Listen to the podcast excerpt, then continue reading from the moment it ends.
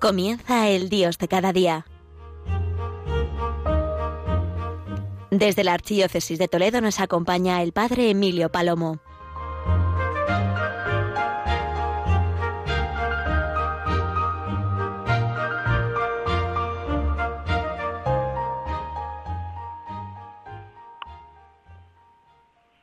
Buenos días, querida gran familia de Radio María. ¿Puede este mundo dar la paz? Hoy en las noticias, como en estos días previos, vamos a escuchar constantes noticias sobre la situación que viven Rusia y Ucrania. Como Europa mira hacia el este con preocupación, como el mundo una y otra vez reconoce que no hay paz, la paz que el mundo necesita y que Dios nos quiere dar. Podemos buscar en Internet cuántos conflictos bélicos están abiertos en este momento en el mundo. Siempre, a través de las palabras del Papa, ahora Papa Francisco y antes sus predecesores, todos los años, y es constante esta oración en la Iglesia, pedimos la paz. La paz entre las naciones, la paz en las propias familias, en las propias instituciones, la unidad, como estamos pidiendo también en este octavario en el que nos encontramos. ¿Puede este mundo dar la paz? Bueno, pues yo quiero comenzar este Dios de cada día en Radio María recordando unas anécdotas de la historia. La primera es del, del historiador Plutarco. Él cuenta, al hablar de Alejandro Magno, una anécdota, una anécdota que es significativa. Dice este historiador que el gran conquistador fue educado siempre para la guerra, desde su más tierna infancia. Y por eso, aquella reacción que tuvo en una ocasión con su padre, el rey de Macedonia, Filipo, que regresaba victorioso después de ganar una batalla. Y el historiador nos cuenta aquel diálogo que tiene el niño con su padre. La frase es tremenda. Pero padre, si tú ganas todas las batallas, ¿qué dejarás para mí? ¿Qué dejarás para mí? Esta anécdota con la que comienzo, la, la añado otra de alguien que sí tenía fe, el rey Felipe II. Siglos después, este gran también hombre, se cuenta esta anécdota. Cada vez que alguien se presentaba ante él, él reconocía sus nervios, los nervios ante el emperador, ante el rey, y una y otra vez el rey les decía, sosiéguese vuestra merced, tranquilícese, tranqui, sosiégate, no te acalores, no te dejes abatir ni te subas a la parra. El sosiego, la calma, el diálogo, la serenidad, la paz interior. Cuando en la historia conocemos anécdotas de personajes como Alejandro Magno o Felipe II, nos encontramos otros como el mismo Dante, que sufría en su tiempo también un conflicto bélico y huyó y buscó precisamente en una comunidad religiosa, en un convento perdido en los Apeninos, un refugio. Y cuando el hermano portero le preguntó, ¿qué desea, hermano? Dante respondió, lo que deseo es la paz. Sí, la paz. Tenemos que pedir a Dios la paz, queridos oyentes de Radio María, porque no perdamos de vista que solo Dios nos puede dar la fe, pero cada uno de nosotros tenemos que dar testimonio de ella, que solo Dios puede dar la esperanza, pero que nosotros podemos devolverla a un hermano, que solo Dios puede dar el amor, pero tú con tu vida puedes enseñar a amar, que solo Dios puede dar la paz, pero que nosotros podemos sembrarla y hacerlo precisamente con nuestra tranquilidad, con nuestro sosiego, con nuestra capacidad de escucha, con nuestra capacidad de diálogo, sin duda con nuestra oración. Sí, solo Dios, solo Dios.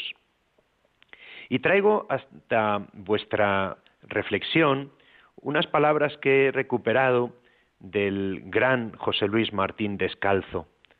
En uno de sus libros, él escribe esta reflexión, la paz nuestra de cada día. Os lo leo, os lo cuento, lo comparto con vosotros, porque la he recordado ante esta situación que está viviendo el mundo, ante esta realidad. Mi amigo Pepe Cóleras, dice Martín Descalzo, es un antimilitarista furibundo. Vive desde hace algunos años obsesionado con el tema de la guerra. Se sabe de memoria el número de cabezas atómicas que tiene cada uno de los posibles países, las instalaciones de misiles, la capacidad de portaaviones y bombarderos, la cifra de posibles megatones que podrían estallar sobre el mundo. Mi amigo Pepe Cóleras no se contenta con conocer estas cosas, las pone en acción. No hay manifestación antibelicista en la que no participe. De hecho, mi amigo Pepe Cóleras es experto en pancartas, en eslogan, en canciones pacifistas. No fue objetor de conciencia porque descubrió el antimilitarismo cuando ya le quedaba lejos el servicio militar. Aunque aún sueña a veces con los años de cárcel que hubiera podido pasar en caso de haber sido un glorioso objetor. Pepe Cóleras se ha encadenado cuatro veces a las puertas de cuarteles, ha participado en marchas contra las centrales nucleares, aún enseña con orgullo la cicatriz, la condecoración lo llama él, por una pelota de goma que dejó su marca en su pómulo. Lo extraño, dice Martín Descalzo, es que todo este pacifismo se le olvida a Pepe en su vida cotidiana parece más inscrita bajo el signo de su apellido que ante sus palabras. Porque Pepe, Pepe, mi amigo Pepe Cóleras, es discutidor, mete cizaña en la oficina, es intolerante con su mujer, es duro con sus hijos, es despectivo con su suegra, es áspero con su portero y con sus vecinos, y toda la paz que sueña para el mundo se le olvida en su casa. Escribo, dice Martín Descalzo, esta pequeña parábola, no para devaluar la acción pública contra la guerra. En un mundo tan loco como este, en el que vivimos, todo servicio a la paz merece elogio. Bienaventurados. Pero escribo esto, dice él, para recordar que al fin la gran paz del mundo solo se construye con la suma de muchos millones de pequeñas porciones de paz en la vida de cada uno. Yo tengo la impresión de que muchos de nuestros contemporáneos viven angustiados ante la idea de que un día un militar o un político idiota aprieten un botoncito que haga saltar el mundo en pedazos. Y no se dan cuenta de que hay en el mundo no uno, sino tres mil millones de idiotas que cada día apretamos el botoncito de nuestro egoísmo, mil veces más peligroso que todas las bombas. A mí me preocupa, claro, una guerra. ¿Cómo no va a preocuparme? Pero más me preocupa que mientras tenemos y tememos una gran guerra, nos veamos siquiera esas miles de guerras de nervios, de tensiones en las que vivimos permanentemente sumergidos. Qué pocas almas pacíficas y pacificadores se encuentran en la vida cotidiana. De hecho, hablas con la gente y a la segunda de cambio te sacan su resconcillo, sus miedos, sus palabras hirientes, te muestran su alma construida, si no de espaldas, y al menos de alfileres. Qué gusto, en cambio, cuando te topas con ese tipo de personas que irradian serenidad, que conocen sí los males de este mundo, claro que sí, pero no viven obsesionados por ellos, que respiran ganas de vivir y de construir. Hace años se publicó la novela titulada La paz empieza nunca. yo querría escribir, la paz empieza dentro, porque me parece que creer que es posible la paz es creer también en Dios. En el diccionario, cuando se define la palabra paz, la primera de sus acepciones es la paz interior, y la define como la virtud que pone en el ánimo tranquilidad y sosiego, opuestos a la turbación y a las pasiones. ¿Quién conoce hoy esa paz? ¿Quién transmite hoy esa paz?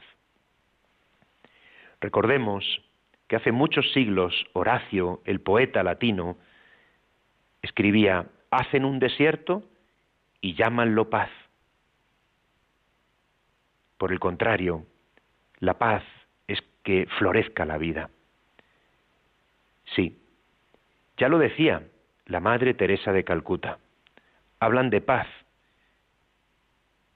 pero eliminan la vida.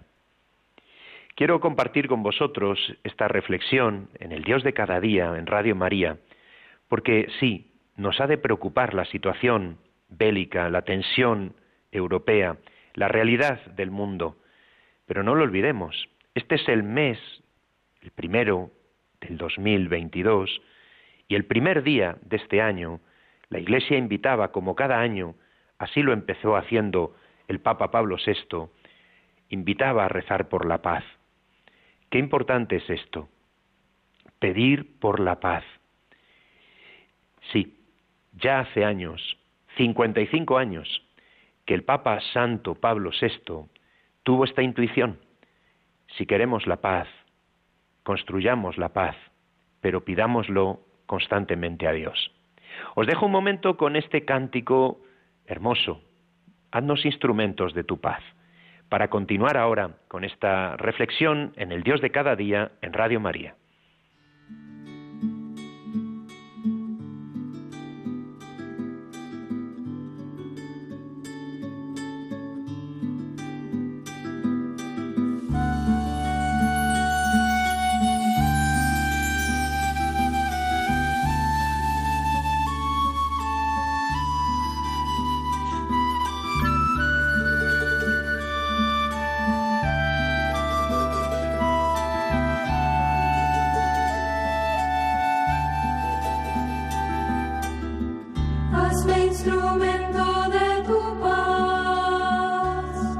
que donde hay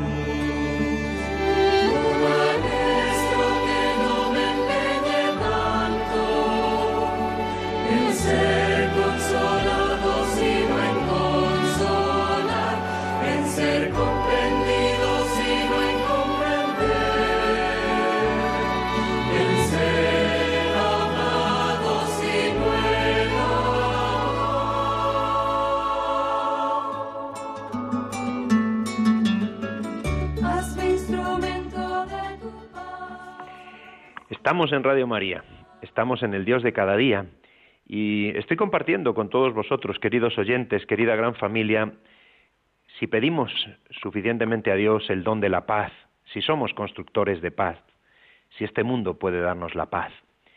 Os decía esas anécdotas de la historia, pero compartía como hace mm, ya 55 años el Papa Pablo VI, santo, tuvo esa intuición de instituir la Jornada Mundial de la Paz de hecho, en este mes de enero, también en muchas realidades e instituciones, también en los centros educativos, en muchos, se hacen gestos de paz.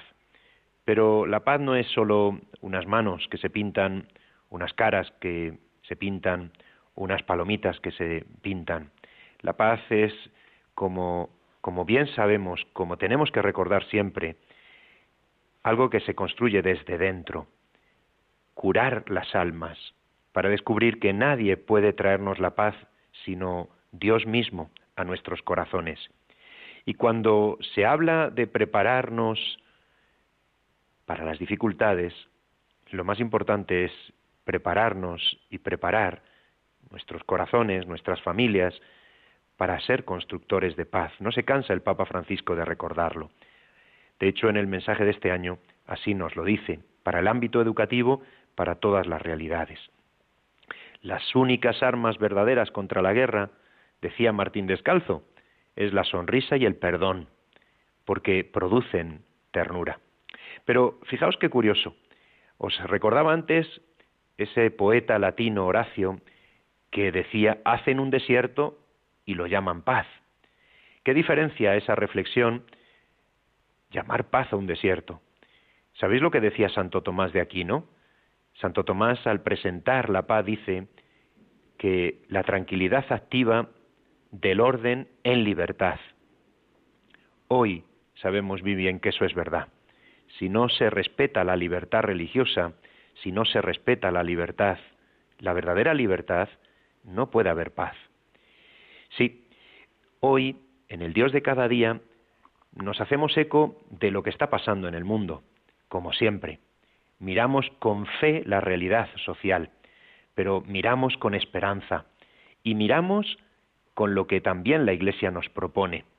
El Papa Francisco, en el mensaje que ha dirigido para este año, habla de ser constructores de paz, artesanos, dice él a veces. Y precisamente dice que es necesario el diálogo entre las generaciones. El Papa dice la importancia de la instrucción y la educación, también como verdaderos motores, motores de paz. Las bases de nuestra sociedad se construyen desde estas realidades. De hecho, ya hace tiempo también el Papa, en sus discursos, en las intenciones que cada mes nos propone, ha hablado en otros momentos de un mundo dividido y fragmentado. A ese mundo quiero invitar a la reconciliación y a la fraternidad. Sí, reconciliación y fraternidad entre todos los creyentes de todas las religiones y entre todas las personas de buena voluntad, promotores de paz en el mundo, dice él. Recemos para que todos seamos esos hombres constructores de paz. Pero en sus mensajes lo ha dicho, por ejemplo, a los periodistas, cuando él dice, el Papa Francisco, que no es suficiente hablar de paz, sino que debe hacerse la paz. Y quien habla solamente de paz y no hace la paz se contradice. Y quien habla de paz y favorece la guerra, por ejemplo, a través de la venta de armas, dice él, esto es hipocresía.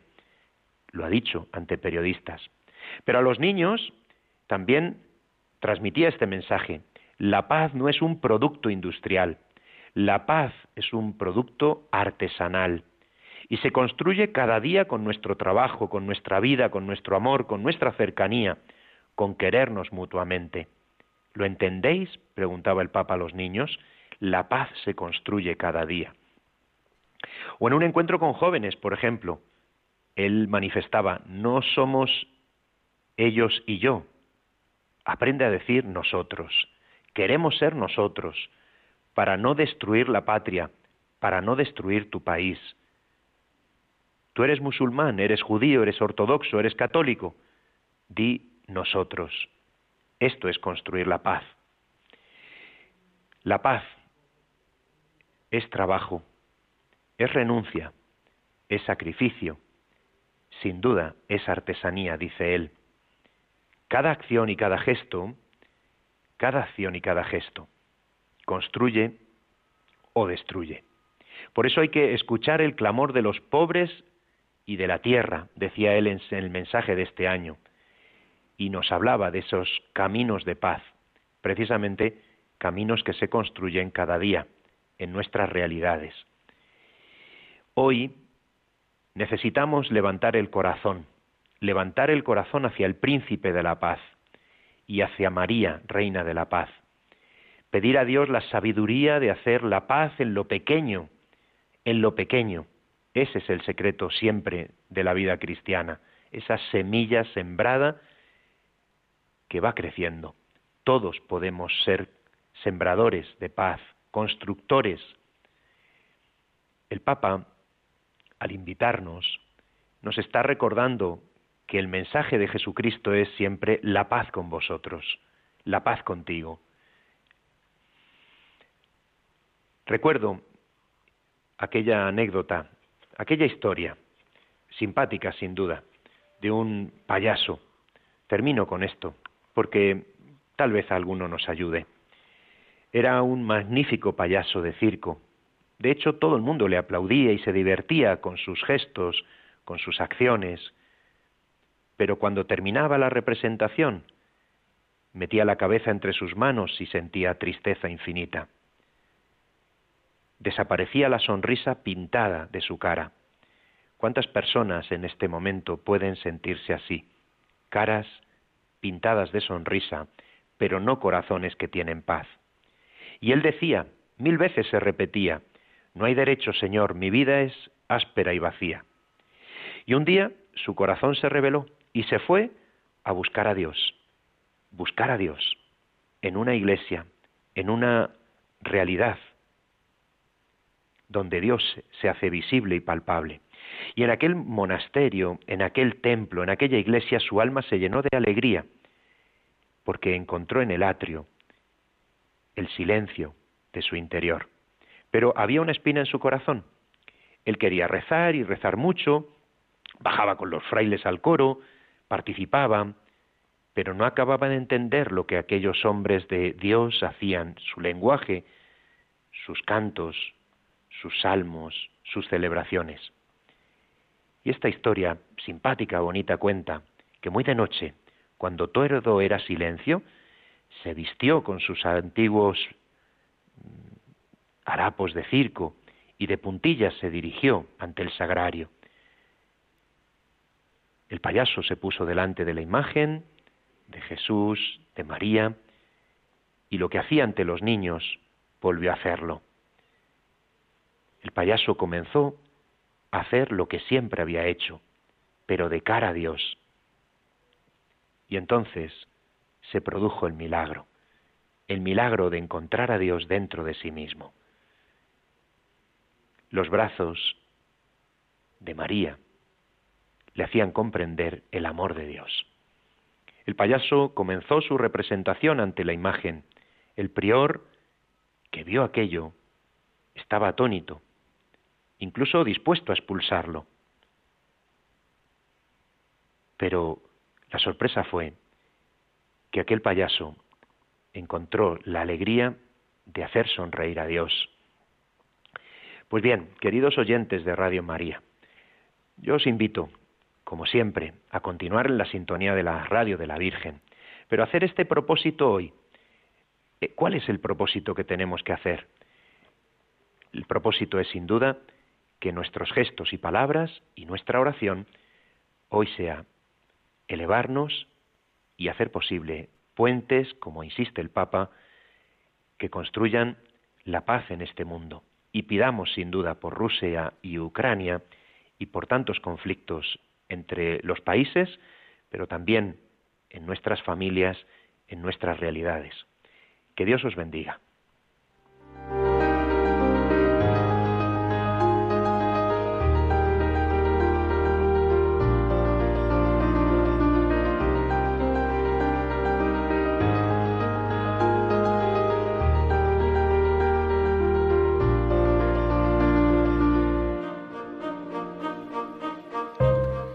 Han escuchado en Radio María El Dios de cada día, hoy dirigido por el Padre Emilio Palomo desde la Archidiócesis de Toledo.